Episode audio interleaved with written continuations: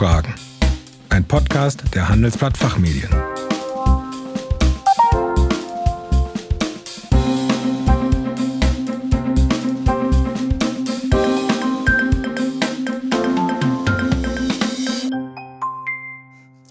Herzlich willkommen zum Expertentalk der Fachfragen. Mein Name ist Kerstin Pferdmenges. Unser Thema heute Homeoffice. Gekommen, um zu bleiben? Wie geht es weiter?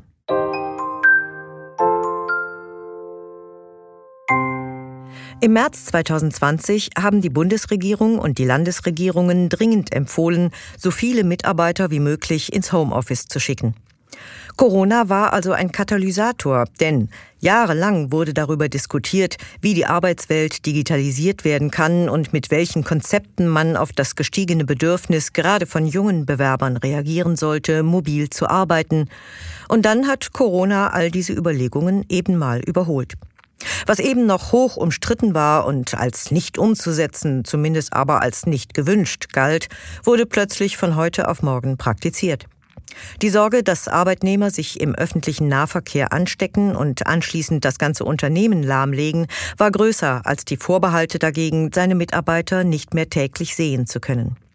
Hinzu kamen die Schulschließungen, die viele ins Homeoffice zwangen, ob sie nun wollten oder nicht. Darüber spreche ich heute mit Dr. Barbara Geck, Partnerin bei Bird Bird LLP in Frankfurt und Fachanwältin für Arbeitsrecht. Sie berät seit mehr als 20 Jahren internationale und nationale Mandanten in allen Fragen des Arbeitsrechts. Guten Tag, Frau Dr. Geck. Willkommen bei den Fachfragen. Guten Tag, Frau Fernmenges. Vielen, vielen Dank, dass Sie mich heute äh, hier bei sich empfangen. Auch wenn das hier nur virtuell ist, wie es so die Mode der Zeit ist. Mhm.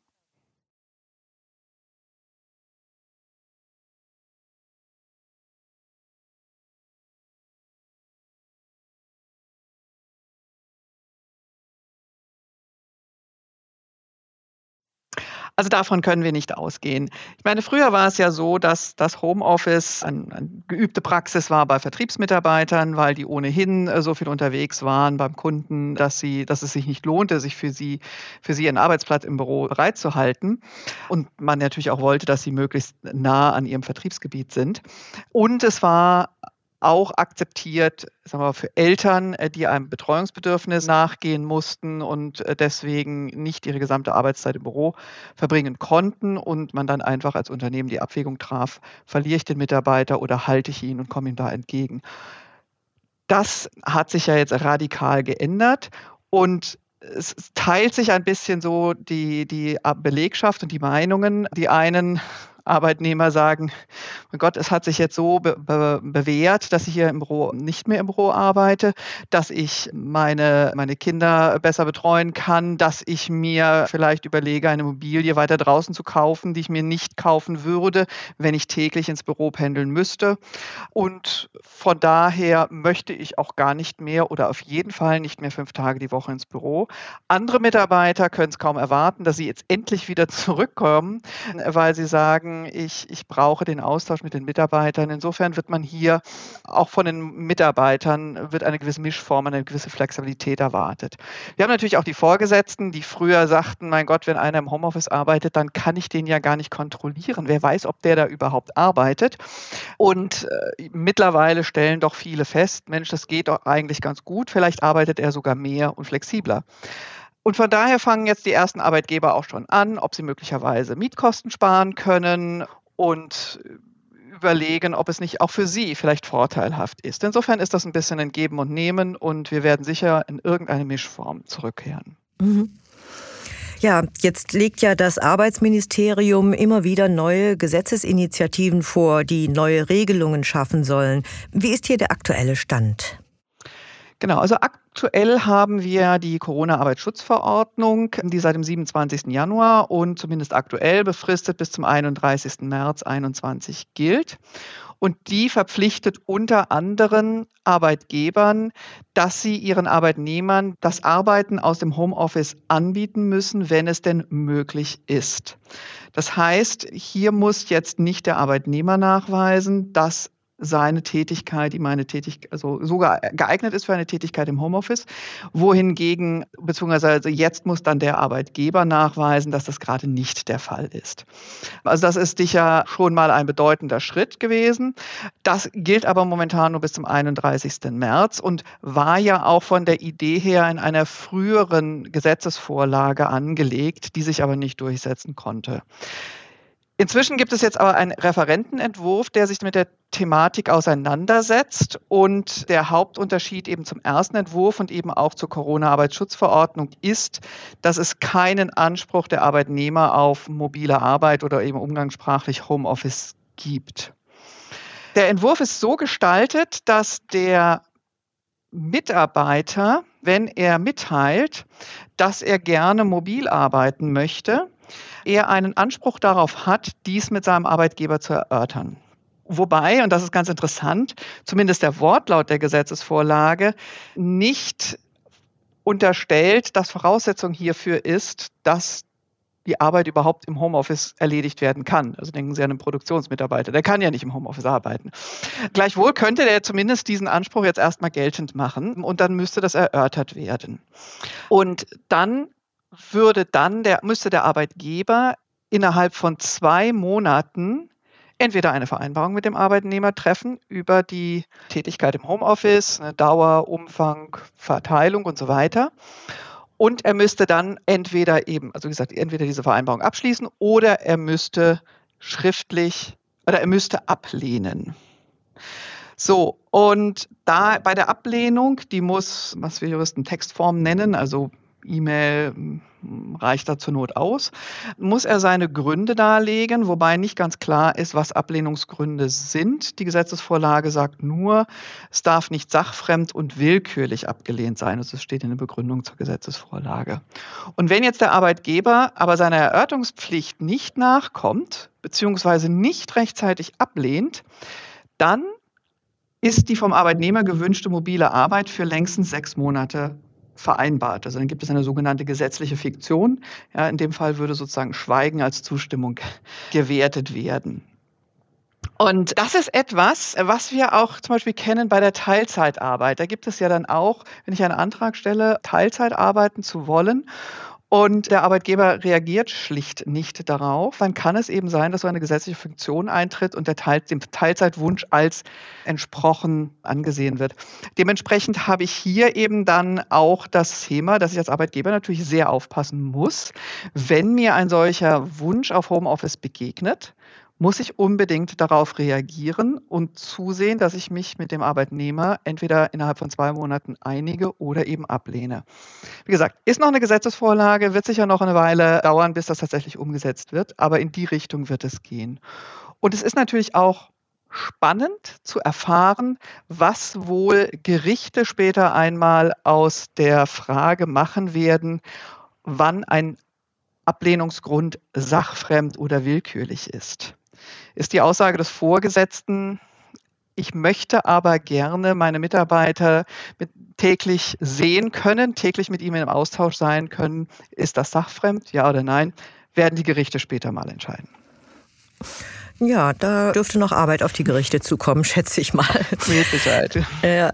Aber gibt es denn nicht längst ein Gewohnheitsrecht auf Homeoffice in den Betrieben, die einen wesentlichen Teil ihrer Belegschaft schon seit einem Jahr oder bis die Pandemie zu Ende ist, vielleicht sogar 18 Monate oder zwei Jahre im Homeoffice arbeiten lassen?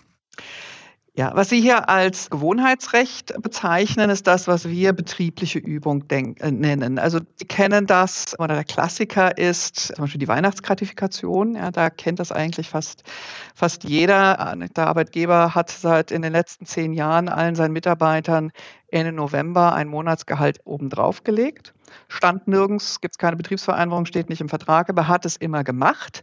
Dann ist eine sogenannte betriebliche Übung entstanden. Wenn er dann irgendwie sagt, oh, jetzt möchte ich es aber nicht mehr zahlen, warum auch immer, weil, das Geschäft schlecht läuft oder weil ich mehr Gewinn haben möchte, dann kann der Arbeitnehmer geltend machen, es sei eine betriebliche Übung entstanden und ein Anspruch durch ständiges Wiederholen, also quasi ein Gewohnheitsrecht auf diese Weihnachtsgratifikation in dem Fall. Das kann man verhindern durch verschiedene vertragliche Gestaltungen oder eben auch, indem man, wenn man eben eine solche Leistung gewährt, immer klarstellt, das ist jetzt nur vorübergehend, das ist einmalig und wenn es eben zehnmal einmalig ist, bleibt es eben zehnmal einmalig.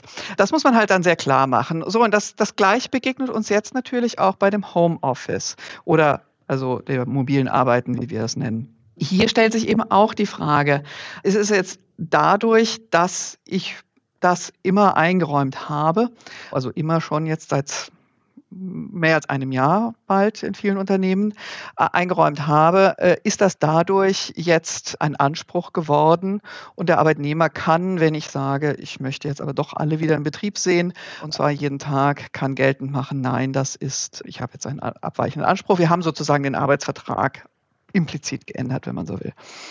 Und das muss man sich natürlich im Einzelfall angucken. Im konkreten Fall wird man wohl sagen, auch wenn jetzt der Arbeitgeber nicht ausdrücklich, ja, ich meine, wir hatten ja den, den berühmten Freitag, den 13. März, an dem die Behörden plötzlich sagten, bitte, bitte, bitte schickt alle eure Arbeitnehmer ins Homeoffice, wenn es irgend geht. Da haben die Arbeitgeber und, und die Arbeitnehmer viel, viel ähm, bedeutsamer standen da und sagten, ab Montag habe ich keine Kita mehr. Ähm, ich kann gar nicht kommen, ich möchte aber gerne weiter arbeiten, ich will dich ja nicht hängen lassen. In diesen Momenten hat natürlich, haben die Arbeitgeber jetzt nicht ihre Anwälte angerufen und sich detailliert erklären lassen, wie sie ein, eine betriebliche Übung hier verhindern. Gleichwohl werden sie ja in irgendeiner Art und Weise auf diese Pandemielage Bezug genommen haben oder auf die Tatsache eben, dass Kindertagesstätten geschlossen sind. Das heißt, sie werden in irgendeiner Form den Mitarbeitern gesagt haben, ab Montag dürfen alle zu Hause arbeiten, damit wir euch schützen vor einer Ansteckung mit Corona, weil die Behörden uns darum gebeten haben. Irgendein, irgendeine Kommunikation in dieser Richtung wird in der aller Regel ja gelaufen sein. Und deswegen konnten aus meiner Sicht, und ich glaube, da bin ich, das, das ist also die vorherrschende Meinung im Moment, konnten die Mitarbeiter nicht davon ausgehen, dass der Arbeitgeber hier den Willen hatte, die Leute den Leuten dauerhaft diese Möglichkeit zu eröffnen. Also das Missverständnis dürfte sozusagen nicht aufgekommen sein. Insofern Nein, aus meiner Sicht gibt es hier in diesen Fällen noch keine betriebliche Übung, also auch kein umgangssprachlich gefasst Gewohnheitsrecht. Es hat aber Konsequenzen. Ich würde gerne, das ist mir eigentlich gestern Abend in der Vorbereitung erst begegnet, es gab vor kurzem ein Urteil des Arbeitsgerichts Berlin, das grob gesprochen folgenden Sachverhalt hatte. Ein Unternehmen schließt einen Betrieb und entlässt natürlich die dort beschäftigten Mitarbeiter, aber einigen Mitarbeitern bietet das Unternehmen an, den, die Arbeit fortzusetzen an einer anderen Betriebsstätte. Die Mitarbeiter kriegen dann eine sogenannte Änderungskündigung, erhalten eine sogenannte Änderungskündigung, die letzten Endes besagt, ein Arbeitsverhältnis, so wie es jetzt besteht, kündigen wir, bieten wir aber an, das Arbeitsverhältnis an einem anderen Ort zu Übrigen unveränderten Bedingungen fortzusetzen.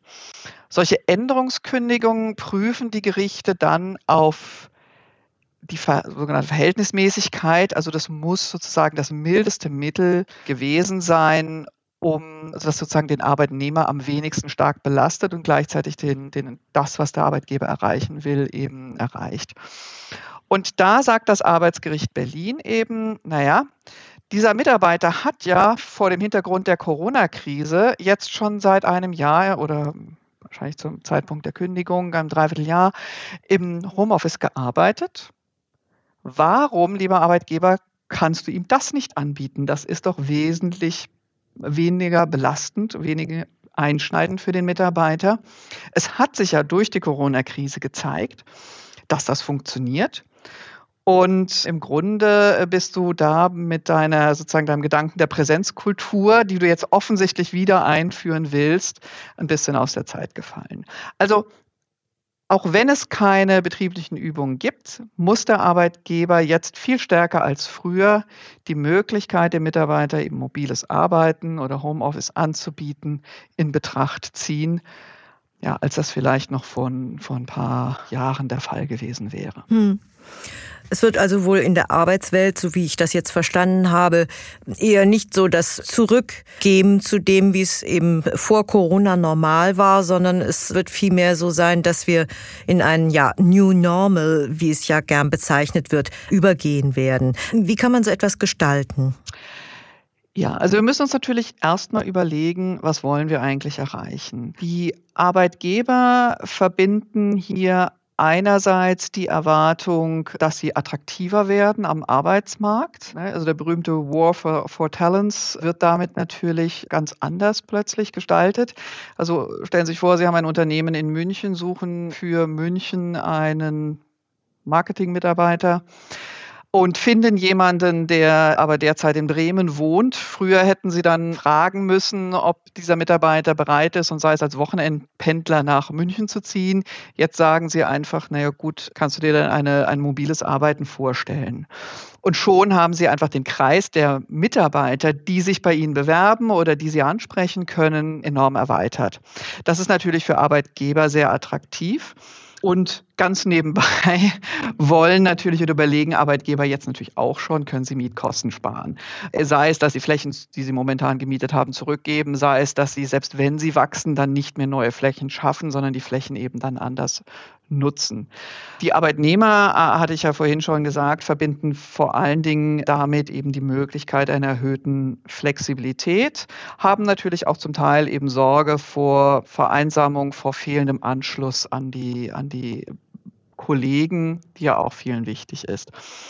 Und ein weiteres Problem, eben, das sich aus Arbeitgebersicht stellt, ist sicher die Führungsfrage. Wie kann ich Arbeitnehmer wirklich sinnvoll führen. Auch die Bindungsfrage, wie binde ich meine Arbeitnehmer an das Unternehmen, selbst wenn sie da physisch nicht sind. Und um diese, diese Probleme zu lösen und diese Erwartungen zu erfüllen, arbeiten jetzt viele Unternehmen an, an zum Beispiel Rotationsmodellen, bei denen sie eben überlegen, wie schaffe ich es, die, die, auch die Anwesenheit der Mitarbeiter im Büro, die ich die die meisten dann doch noch, zumindest in Teilen für erforderlich halten, sinnvoll zu staffeln.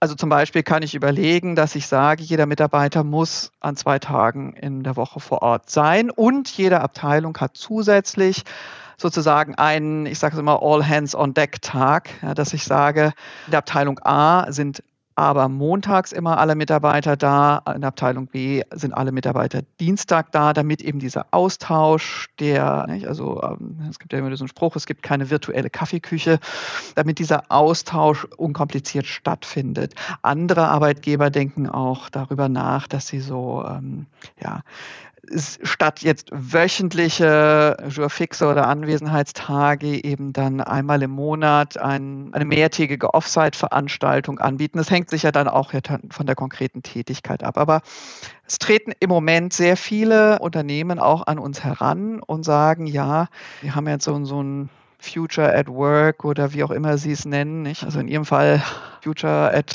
Handelsblatt oder was auch immer, haben solche Projekte eben aufgesetzt und überlegen, wie kann ich das jetzt rechtssicher gestalten. Ja, genau das ist natürlich eben auch eine Frage. Sie haben ja jetzt schon ein paar Beispiele genannt, wie sich solche Modelle umsetzen ließen. Aber eben in rechtlicher Hinsicht, wie funktioniert es da? Muss ich die Arbeitsverträge ändern? Ist der Betriebsrat zu beteiligen? Woran muss ich noch denken? Genau, also Arbeitsverträge werde ich wohl in den meisten Fällen tatsächlich anpassen müssen. Also es gibt zwar das sogenannte Direktionsrecht, wonach ich dem Mitarbeiter einen Arbeitsplatz zuweisen kann und äh, ihn auch versetzen kann von A nach B, auch je nachdem ein bisschen wie der diese, ähm, der Arbeitsvertrag gestaltet ist. Aber die wenigsten Arbeitsverträge werden tatsächlich so weit gehen, dass ich als Arbeitgeber quasi entscheide, ob ich dem Arbeitnehmer überhaupt einen Arbeitsplatz zur Verfügung stelle, ja oder nein. Das wird im Zweifel kaum ein Arbeitsvertrag vorsehen und das müsste ich dann durch eine Ergänzungsvereinbarung tatsächlich mit den Mitarbeitern vereinbaren. Das heißt, ohne Zustimmung der Mitarbeiter wird es in aller Regel im Moment nicht gehen. Den Betriebsrat muss ich, wenn ich einen habe, auf jeden Fall einbeziehen. Die neue Gesetzesvorlage sieht da auch sogar ein ausdrückliches Mitbestimmung bei der Gestaltung der mobilen Arbeit vor. Also das ist insofern da auch ganz interessant. Und die Einbeziehung des Betriebsrats hat natürlich auch, zumindest wenn die, äh, das Verhältnis auch ganz gut ist, den Vorteil, dass es die Akzeptanz in der Belegschaft des gefundenen Ergebnisses erhöht.